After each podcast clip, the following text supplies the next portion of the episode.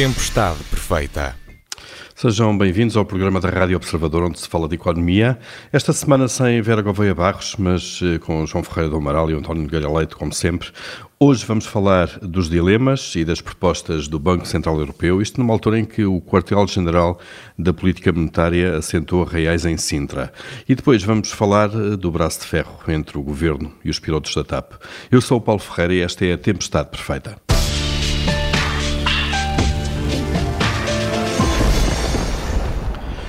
O Fórum Anual do BCE regressou depois de uma paragem por causa da pandemia. Realiza-se por estes dias em Sintra, reúne banqueiros centrais e economistas. E nesta reunião, o Banco Central Europeu tem dois grandes desafios. O primeiro é o dilema clássico da política monetária como travar a inflação sem provocar uma recessão, e o segundo é que instrumentos utilizar para evitar uma fragmentação da zona euro como aquela que pairou no ar há mais de 10 anos. António Nogueira Leite, eh, bom dia, bem-vindo. Eh, há duas semanas o BCE reuniu de emergência e anunciou uma suposta ferramenta antifragmentação, ou seja, quer evitar uma grande disparidade, grande divergência entre as taxas de juro eh, cobradas aos vários países na zona euro. Ainda não sabe muito bem o que é que pode ser isto, mas acha que estes anúncios e o que pode vir aí podem travar os mercados de alguma maneira? Yeah. Uh, podem travar os mercados se forem credíveis.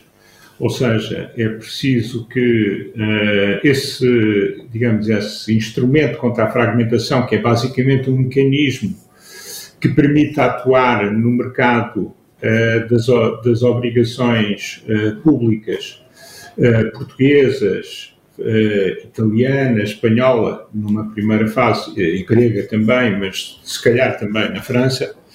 Uh, mas é, é um mecanismo que seja suficientemente profundo para que alguém que queira especular a favor do aumento uh, dos spreads efetivamente não ganhe dinheiro. Uh, e, e, portanto, tenha um incentivo negativo ao fazê-lo e, assim sendo, manter os spreads baixos. Ora, isso tudo depende eh, do BCE conseguir criar no mercado a ideia que a Fed tem criado eh, historicamente nos Estados Unidos é que não vale a pena apostar contra a Fed, porque quem aposta contra a Fed acaba por perder. Portanto, os instrumentos têm que ser eficazes, têm que ser suficientemente profundos para que efetivamente cons consiga, eh, eu estou apenas a analisar nesta perspectiva, se consiga travar o interesse de quem vai testar e, e, vai, certamente, como já fizeram no passado, vão tentar, como agora nós dizemos, fragmentar a zona euro, basicamente apostando numa subida de spreads uh, nos países periféricos. Uh, mas lá está, o Banco Central Europeu, se quiser, tem a capacidade para o fazer. é preciso é que construa os instrumentos de uma maneira que o permita fazer. se deve fazê-lo, isso é outra história. Eu, por acaso, acho que sim. Mas tendo decidido que o vai fazer, tem que o fazer de uma forma suficientemente credível para que os mercados de facto não apostem uh, e não consigam derrubar as condições de financiamento externo por via uh, do ou não fechamento do financiamento às obrigações do Estado destes países que, que, são vistos como mais frágeis pelos operadores de mercado e também pelos fazedores de política monetária, como é evidente. Já vamos ver que instrumentos podem ser esses. João Ferreira do Amaral, eh, o António Nogueira não tem dúvidas de que, de facto, o BCE deve fazê-lo. Eh, concorda que, de facto, o BCE tem esse papel? É, é claro que, que, tem esse papel, ou devia ter esse papel. A questão está em saber até que ponto isso será possível com, enfim, as, as visões diferentes que os vários governadores dos bancos centrais têm sobre essa questão. É evidente, penso eu, para toda a gente, desde a crise anterior de 2008 e com a, com a potencial crise atual uh, resultante de, da necessidade de combater a inflação, é patente para toda a gente que a zona euro estava mal concebida e mal uh, dotada de instituições. Teve-se que fazer algo ad hoc numa outra crise e não foi bom eh, nesta eh, fala-se do novo mecanismo, mas também não sei exatamente, penso que ninguém sabe neste momento que novo mecanismo é esse, nem que medida isso é compatível com os tratados, nem que, em que medida tem o apoio de, dos países mais importantes no, na, na, parte de, da governação do, do, Banco Central Europeu e, portanto, estamos um bocado ainda no, no escuro relativamente a esta questão. Uh, a questão, uhum. como o António disse, e a meu ver bem, tem a ver fundamentalmente com a desigualdade entre países, entre países mais endividados e menos endividados.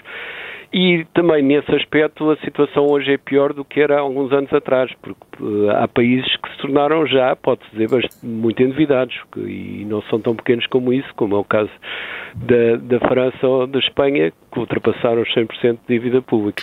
E portanto isso Para torna falar de. Itália, não é? Eternamente. A Itália já, já era, já era, isso não é novidade. Mas, uh, mas estes dois é ou são. E, e portanto, uh, há aqui sim um, novo contexto, quer em termos dos Estados envolvidos, quer em termos de, enfim, da segunda, do segundo desafio importante que a, que a zona euro vai ter nos, nos, últimos anos, que tornam difícil, do meu ponto de vista, saber o que é que poderá ser a tal, tal mecanismo, a tal ferramenta que impedirá que haja um, um, um, ataque aos países mais vulneráveis e mais endividados. Uhum. Eu queria também chamar a atenção que uh, esse é o problema, mas há uma questão que, que também é, é, vai em sentido contrário, no certo sentido é, facilita a situação dos países mais endividados. É que a taxa de juro real, ou seja, a taxa de juros, taxa de juro descontado o efeito de preços, continua a estar muito negativa. E se é verdade que os juros vão aumentar, provavelmente não aumentarão o suficiente, pelo menos uh, para, para cobrir toda a diferença que é hoje em dia, a diferença, uh, que é o valor da taxa de juros real, como digo, que é muito negativa. Uh, isso significa que os Estados, que normalmente têm as receitas ligadas à inflação, é? as receitas crescem com a inflação, estão nesse aspecto menos mal, digamos assim. Mas lá está, se a desigualdade e o ataque aos países mais endividados fizerem em grande força, mesmo essa vantagem acabará por desaparecer, como é evidente. Claro. Eh, o João há pouco disse que, que de facto, eh, há, há, mais de 10 anos, quando foi a crise das dívidas, ficou patente o, o, problema do desenho da zona euro e das instituições. Esse desenho não foi resolvido de alguma maneira. Eh, isto é, criaram-se, criou-se um mecanismo europeu de emergência, o BCE, no fundo, adotou um novo papel que, que, que estava muito afastado até à crise das dívidas, mas a arquitetura é a mesma, não? É, é e é, pode dizer, eu estou-me a referir agora àquilo que vem nos tratados, é a mesma, e se já levantou dúvidas a atuação do BCE, é, a meu ver, muito bem definida e, e, e, adequada, mas levantou dúvidas da adequação aos tratados quando foi a questão da nova política lá da capa Mário Draghi, Draghi, a verdade é que uhum. também para esta nova ferramenta Uh, provavelmente haverá também dúvidas e ver-se-á se, se isto é compatível com os, os, mecanismos constantes dos tratados relativamente ao Banco Central Europeu e por aí fora. O, o que, a meu ver, é o problema político base de fundo nisto tudo, é que a zona euro está a ter que funcionar de uma forma que não foi de forma nenhuma construída para isso. Era bem pelo contrário, era para, para uma, e, e impor uma grande disciplina e por aí fora, e a verdade é que a disciplina esfumou-se e hoje a situação em termos de endividamento público é muito pior do que era em 1999, quando, quando o, claro. o, o euro foi criado. Claro, António Nogueira Leite, a mesma questão da arquitetura, parece que andamos aqui de facto de remendo em remendo a construir instrumentos uh, à medida das necessidades, quando já estamos numa situação ou de emergência, como aconteceu há 10, 12 anos, ou então uh, quando há algum susto, como aconteceu há duas semanas com a subida dos spreads da Itália, uh, Portugal e Espanha também, não é? sim, bem, uma, uma, uma união monetária entre países independentes é algo que não tinha sido tentado de uma forma consistente e, e duradoura uh, no passado. Nós tínhamos, há uniões monetárias, mas é entre Estados federados, que é o que nós vemos no Canadá, vemos nos Estados Unidos, vemos na Austrália. Uh, uh, a zona euro é, digamos, diferente.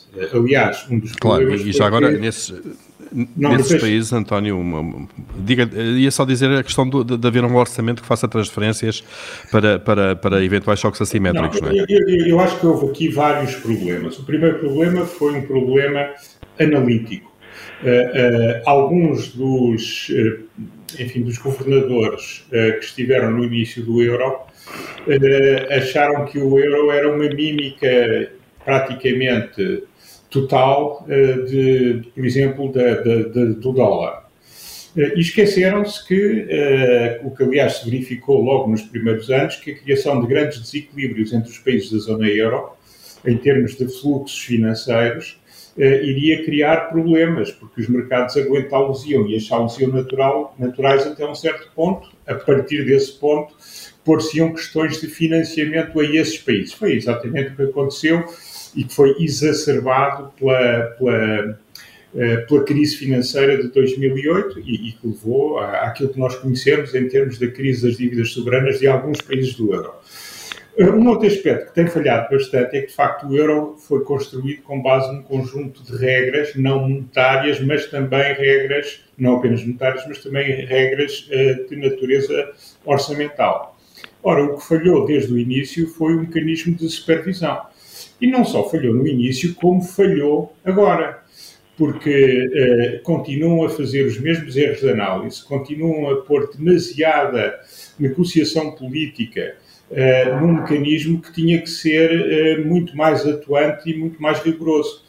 Basta pensar que exultaram com uma consolidação orçamental como a nossa, que era, foi feita em larga medida sem praticamente nenhuma alteração do saldo estrutural, Uh, pelo menos desde 2015 até 2019, a alteração do saldo estrutural permanente, portanto, tirando os one-offs, foi virtualmente zero.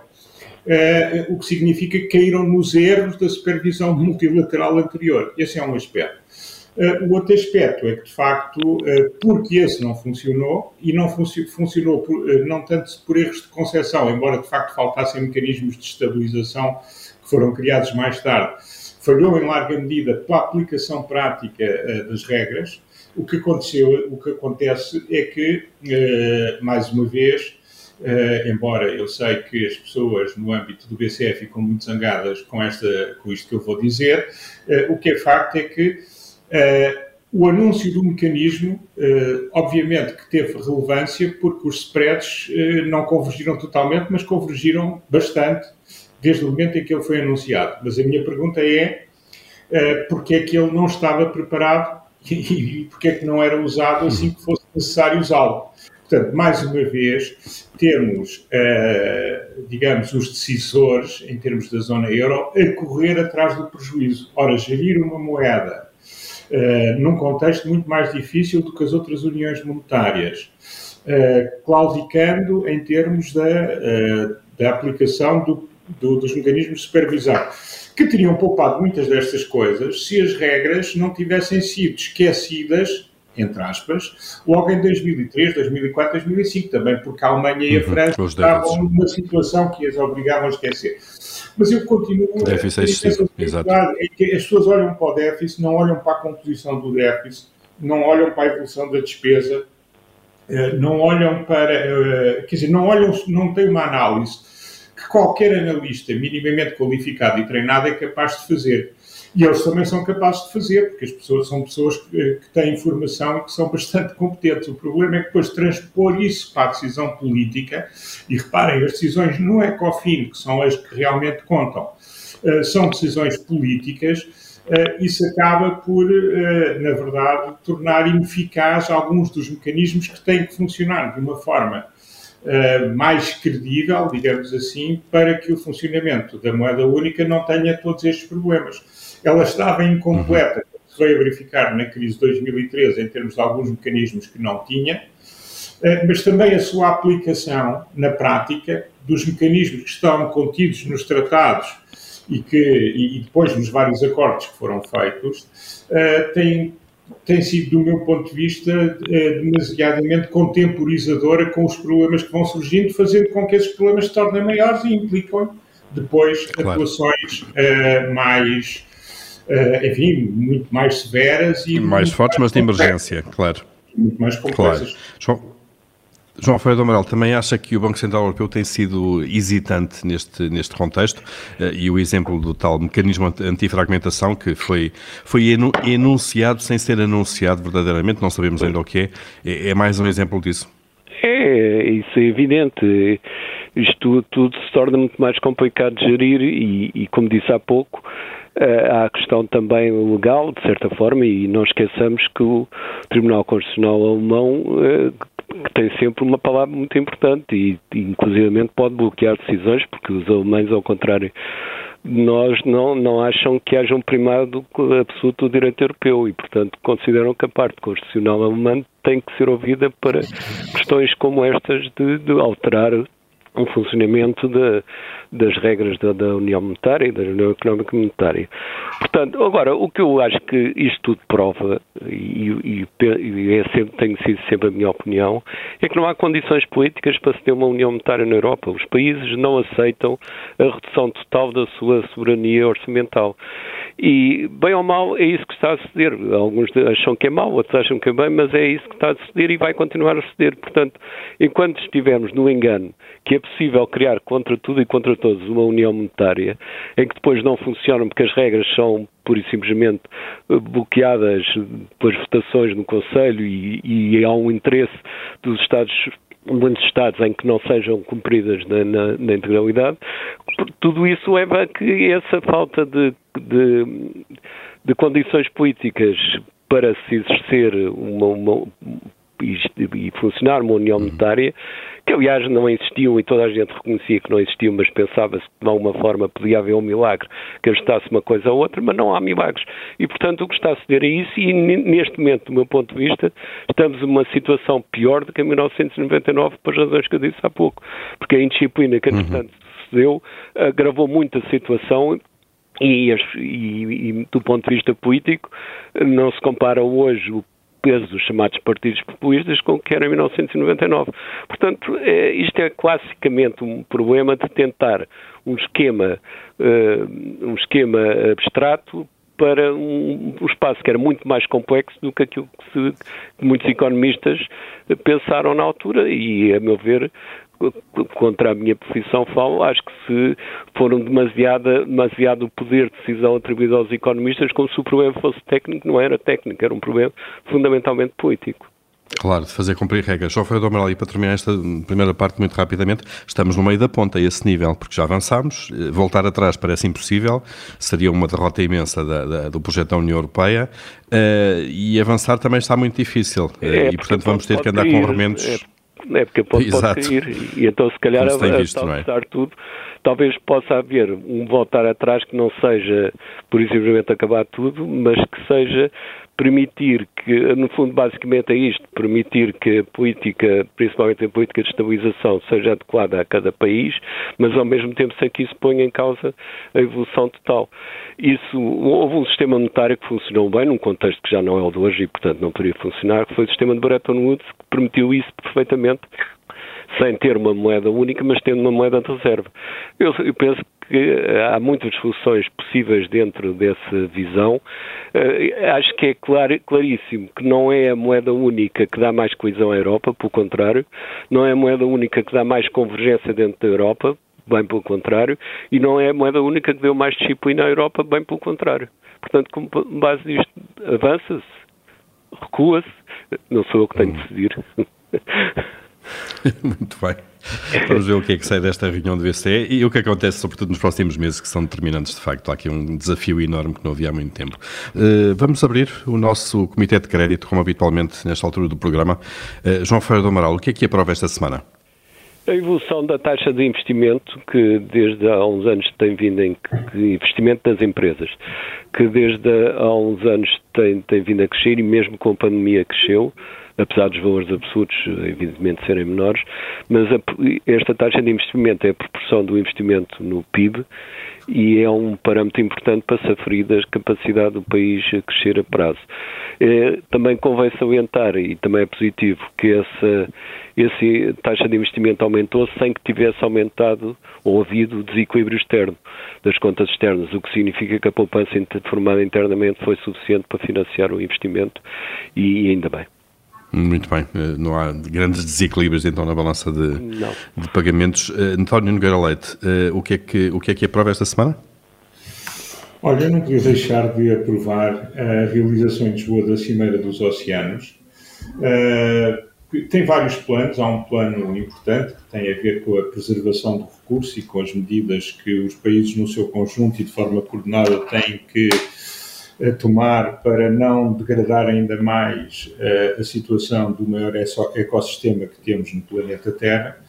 Uh, e tem um outro plano que tem a ver com a atração de, enfim, de tecnologia e de investimento para projetos da economia do mar, que vão desde a biotecnologia até à produção de energia, passando pelas atividades mais tradicionais, eh, numa dimensão que é muito maior eh, do que aquela que existia há uns 10 anos atrás, eh, mas que ainda assim pode beneficiar da confluência em Lisboa de uma multiplicidade tão grande de investidores, de de gestores, de, de promotores de, de, grandes organizações e de empresas eh, que estão interessadas eh, num recurso que nós temos eh, e que é relevante e que não conseguimos monetizar de forma sustentável sozinhos. E, portanto, neste aspecto, eu acho que, que, é importante. Numa altura em que há dois tipos de, de, enfim, de intervenientes, uns que consideram eh, que eh, as pessoas têm trabalhado nesta área de uma forma demasiadamente silenciosa e aqueles que consideram que tudo o que tem a ver com a economia do mar é, é poesia. Os uhum. primeiros, eu, eu, diria que depois de tanta festa na década anterior, a credibilidade implicava descrição e trabalho. E aos segundos, eu diria que se nós não quisermos explorar os recursos que temos, uh, mesmo que de uma forma sustentável, outros o vão fazer por nós e, portanto, o problema será nosso. É claro, e portanto acha que é decisivo então, pode ser decisiva esta, não, esta, não, esta reunião eu em Portugal? É, eu não diria que é decisiva, mas é importante porque vem acelerar uma, certa, uma série de processos que já existem e porque vem pôr Portugal mais uma vez eh, no centro das atenções e num país sem capital, mas que já tem uma base tecnológica importante nesta área e que tem vários networks uhum. relevantes e já algum trabalho feito, eh, ter, estar no radar de tanta gente que pode decidir uh, sobre algo que nos leve a beneficiar, eu acho que é um momento muito importante e positivo. É importante, então está aprovada esta cimeira dos, dos oceanos em Lisboa. Uh, João Ferreira do Amaral, vamos passar aos chumbos. Uh, o que é que chumba esta semana? Chumbo a queda da produção do setor florestal, que já vem desde há uns anos e, e, e, no último ano também se confirmou, e talvez pior ainda que a queda da produção é a queda dos investimentos de florestação e reflorestação, porque mesmo eh, caíram durante a pandemia, mas antes da pandemia já estavam a cair e têm tido as piores performances em termos relativos desde que há dados, ou seja, desde 1986. Portanto, é patente que ainda não encontramos, de facto, forma de, de avançar decisivamente no desenvolvimento do setor florestal. Claro, e, e, já agora acabamos de falar dos oceanos, agora da floresta, são as duas nossas uh, grandes riquezas naturais, não é? Pelo menos é, o que é, é dito, não é? é? Nós somos muito vulneráveis na política, ou, ou diz diz e, e, passa, desde que haja grupos de interesse, e nas florestas isso é típico, que têm algo que tenha mais uh, acesso a meios de comunicação social ou, ou que são mais barulhentos, uh, automaticamente a política retrai-se, tem medo, fica nas meias tintas e penso que no que respeita ao mar, se calhar as coisas não serão muito diferentes também. Temos deixado uma vez por todas estes receios de, de avançar com aquilo que é necessário, porque é necessário para o futuro de todos nós, não é? E, e nossa sustentabilidade. Claro. Uh, António Nogueira Leite, o que é que chumba esta semana? Olha, eu há bocado falei de água salgada, agora falo de água doce. Uh, tem a ver com uh, algo que eu percebo perfeitamente, que é o apelo, não é o apelo, é as declarações governamentais de que vamos ter de consumir muito menos água, não tenho nada contra, eu acho que a parcimónia na utilização de recursos escassos é sempre importante. Ainda por cima estamos num período de escassez aguda, porque estamos numa numa, numa, enfim, num período de, eh, de, de importante seca, uma seca muito relevante e muito difícil. Agora, o que eu acho é que uh, seria uh, importante também que, de uma vez por todas, se fizesse e se começasse a concretizar o plano de aproveitamento uh, das nossas águas, a melhoria da eficiência na utilização da água nas redes existentes, olhar para a possibilidade que talvez tenha que ser também utilizada em complemento da utilização da água do mar com tecnologia que hoje em dia está perfeitamente testada e disponível para suprir algumas falhas que, possam existir numa gestão integrada, que envolve também uh, alguma forçar a Espanha a alguma cooperação connosco. E, portanto, nós andamos há muitos anos a dizer que sempre tendo, nesta altura e, nos, e, nas próximas décadas continuará, ainda que de forma diferente, uma grande assimetria no país e que é preciso gerir este uhum. recurso de uma forma integrada. Uh, eu há 30 anos que ouço a conversa e não vejo mais uma vez realização. Parece que temos aqui um outro aeroporto. Nós só fomos expedidos a uhum. construir autoestradas. No resto, falamos, falamos e nada acontece e era importante que acontecesse alguma coisa aqui, porque senão vamos ter de poupar muito mais do que aquilo uh, que, é, uh, enfim, que é razoável que se poupe. Claro. Muito bem, estão atribuídos também os chumbos uh, desta semana e fechamos então aqui o nosso Comitê de Crédito.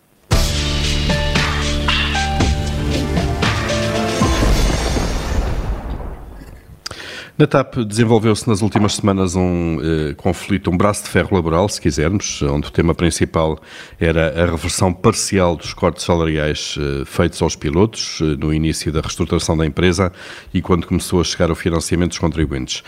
Chegou a parar nos últimos dias a possibilidade de uma greve por parte dos pilotos, que, como sabemos, podem parar a companhia, mas os sindicatos recuaram, isto nas últimas horas, invocando que não querem ser o bode expiatório para eventuais sucessos eh, da empresa. Eh, João Ferreira do Amaral, eh, aparentemente esta questão concreta estará resolvida ou adiada, pelo menos. isto quer dizer que acabou por imperar o bom senso com este recuo de greve por parte dos pilotos? Claro, é melhor, é melhor não haver greve do que haver greve, como é evidente, para o país, porque neste, principalmente nesta época do ano, é, uma greve é, é muito, é muito prejudicial, quer à TAP, quer aos outros setores, nomeadamente turismo e até para, para a, eh, a avaliação de um, de um destino turístico como é Portugal. Eh, eu não vou, não me pronuncio sobre, o, sobre os aspectos da questão, isso é uma questão que, laboral que tem a ver com, com a administração da TAP e o governo por um lado e com os trabalhadores por outro. Eh, agora, eh, é evidente que a TAP tem um programa de reestruturação que foi acordado em Bruxelas e, portanto, terá que o cumprir de certa forma. Agora, também reconheço que há coisas que foram que não foram previstas, nomeadamente o processo inflacionista, que de facto é, é bastante mais rápido do que, do que se previa que pudesse ser, e portanto é, é natural que haja destes problemas, numa situação de instabilidade global, nomeadamente em termos de preço, é natural que haja problemas destes recorrentes, numa situação que já à partida não era fácil. Agora, também uhum. me parece que, que não, não vejo à partida mas repito, não gostaria muito de pronunciar sobre as questões laborais concretas, não vejo à partida nada que impeça a manutenção de acordos e da negociação para evitar que, que a TAP feche ou, que pelo menos se reduza a atividade através de greves, que seria, a meu ver, como disse há pouco, muito negativo. Claro, António de Guerra Leite, como é que olha também para este, para este caso? Eh, que de facto o Governo disse que, que, não, não está, que a empresa não está em condições de aumentar custos uh, com pessoal neste momento e obviamente que uma reversão de cortes uh, uh, implica naturalmente gastar mais dinheiro com salários, não é? Uhum. Eu, eu, tal como o João, tenho cuidado e gostaria de ser interpretado dessa forma, de reconhecendo que cada empresa é uma entidade particular e complexa, uh, não fazia sentido que eu viesse aqui uh, comentar, uh, enfim, eu que tanto critico os comentadores generalistas e superficiais, não vou neste caso comentar de uma forma genérica um assunto que tem um tema concreto. Mas há um conjunto de princípios que, que estão presentes neste como noutros casos e que são importantes e que eu penso que se aplicam aqui. Um, um dos aspectos importantes é perceber que muitas vezes nas empresas enfim, a partilha de benefícios, assim como a partilha de sacrifícios, não está suficientemente clara.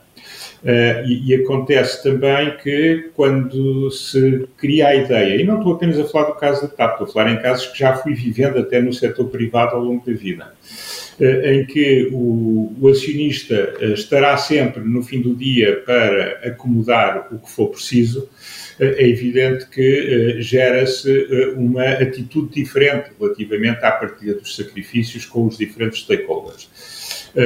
Isso, isso pode estar um bocadinho presente. Não estou a dizer que é justo ou que é injusto, estou apenas a dizer que pode estar presente, porque, na verdade, o acionista está a demonstrar que tem como objetivo não deixar cair a empresa e, portanto, as pessoas, se ele não vai deixar cair a empresa, então vamos aqui aproveitar um pouco os benefícios dessa posição de princípio.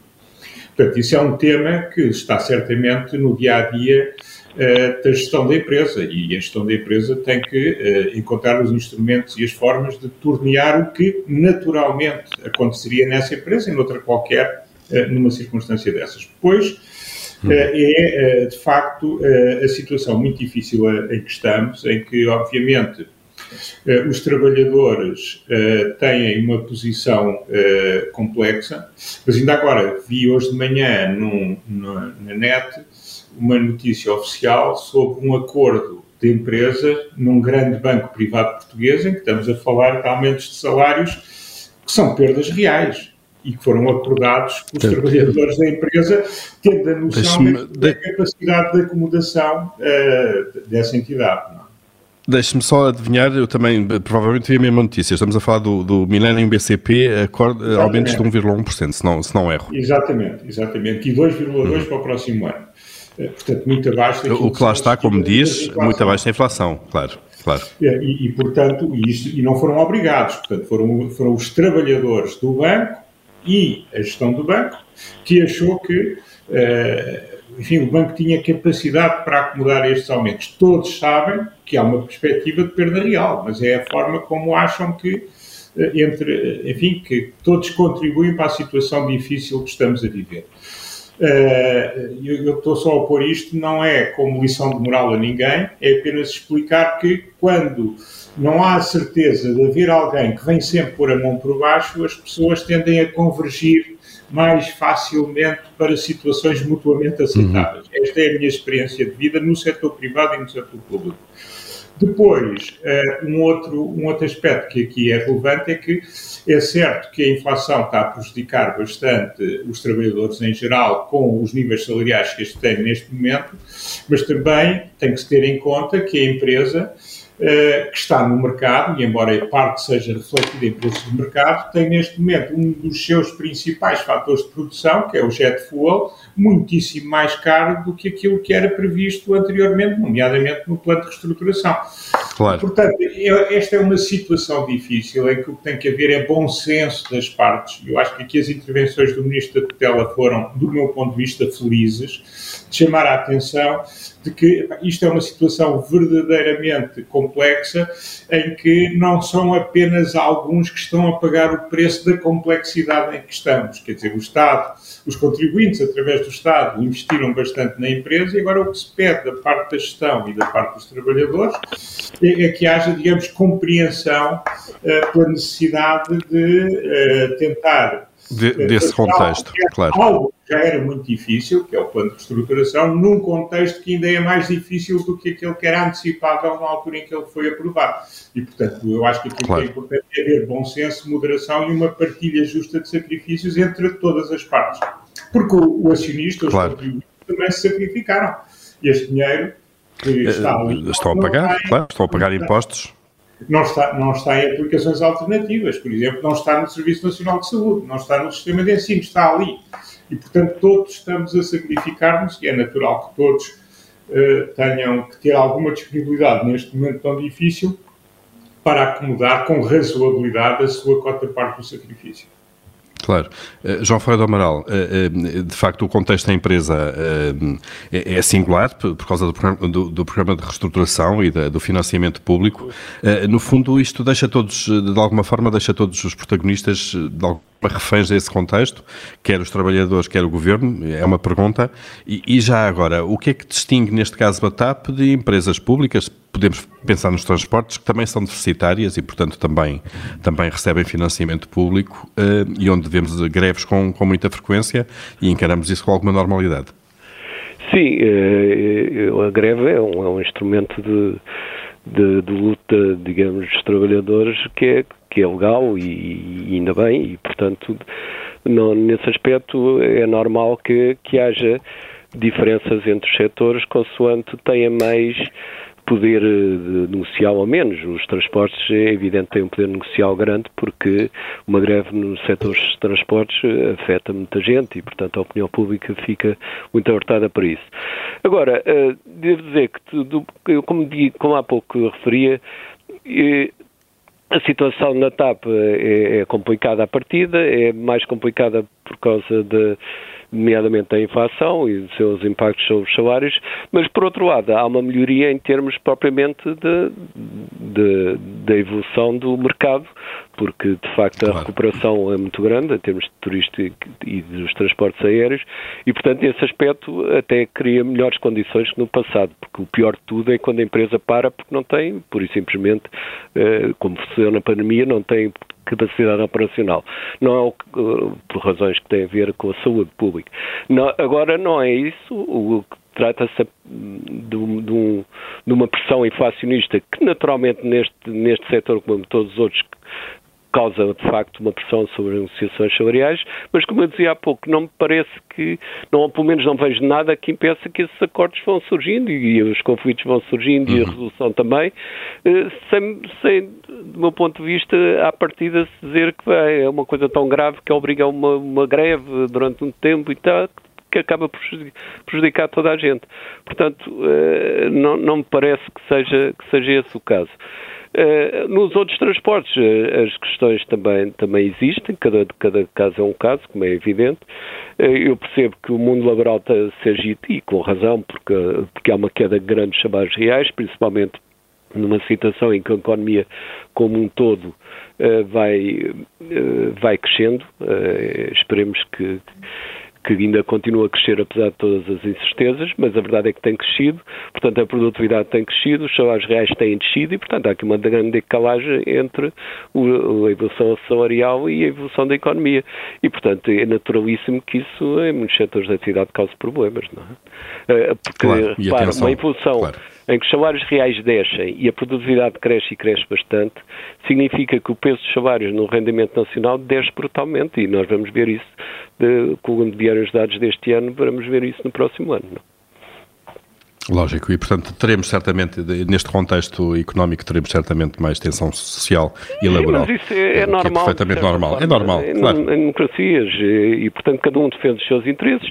É, é, é, desejável, como dizia o António, que haja bom senso de toda a parte, mas cada um defende os seus interesses e é de uma forma legal e, e espero que pouco prejudicial para o país, desde que haja esse bom senso, no caso da TAP. Muito bem, vamos eh, avançar. Eh, vamos aqui para a nossa rubrica semanal eh, de tirania. O senhor mandasse, António Nogueira Leite, se mandasse, o que é que, o, o que, é que ditaria? Eu agora decidi ser um bocado chato e insistir num tema que me é muito caro, e não só a mim, neste programa. tardam medidas sobre a produtividade e o mercado de trabalho. Se queremos, de facto, ter um aumento dos salários, uh, temos que começar a trabalhar ontem uh, nestas medidas e todos, governo, legislador, empresas, trabalhadores, para que possamos, de facto, passar das declarações à prática. E, enfim, os dias passam e é preciso ver as medidas no terreno. E nada acontece. João Ferreira do Amaral, se mandasse? Olha, em relação àquilo que referi relativamente às florestas, penso que um dos problemas que temos na decisão política relativamente às florestas é não se compreender que, eh, neste caso, como em muitos outros, ambiente e economia têm de andar de mãos dadas. Não faz sentido defender claro. uma, uma floresta ambiental que não tenha sustentabilidade económica. Isso é um disparate, porque mais cedo ou mais tarde acaba pelo próprio ambiente se perder. Portanto, nem, nem pode haver ambiente sem economia, nem economia sem ambiente. E, e isso, a meu ver, neste momento está desequilibrado porque há uma excessiva uh, um excessivo entendimento que, que as florestas não têm que ter sustentabilidade económica, têm que ter sustentabilidade ambiental, mas como eu não vejo como é possível uma coisa sem outra, penso que é necessário uma mudança radical na forma de encarar a floresta. Oh, oh Paulo, deixa-me secundar, deixa força, força, António. brevemente isto que o João disse, uh, que é muito importante, uh, é realmente fundamental para, para, enfim, para uma parte tão grande do nosso território, até por razões que vão para além da preservação da floresta, e quando não há essa noção de que esses dois aspectos têm que andar em tandem e que têm que ser devidamente coordenados e considerados, acabamos na pior das situações, que é nem economia nem ambiente. Eh, e por isso queria, enfim, agradecer ao João ter posto esse tema na mesa, porque é um tema de facto muito importante. Sem dúvida, é obrigatório hoje. Muito bem, acaba aqui esta tempestade perfeita. Uh, na próxima semana e até lá, uh, já sabe, pode ouvir-nos sempre em podcast nas plataformas habituais.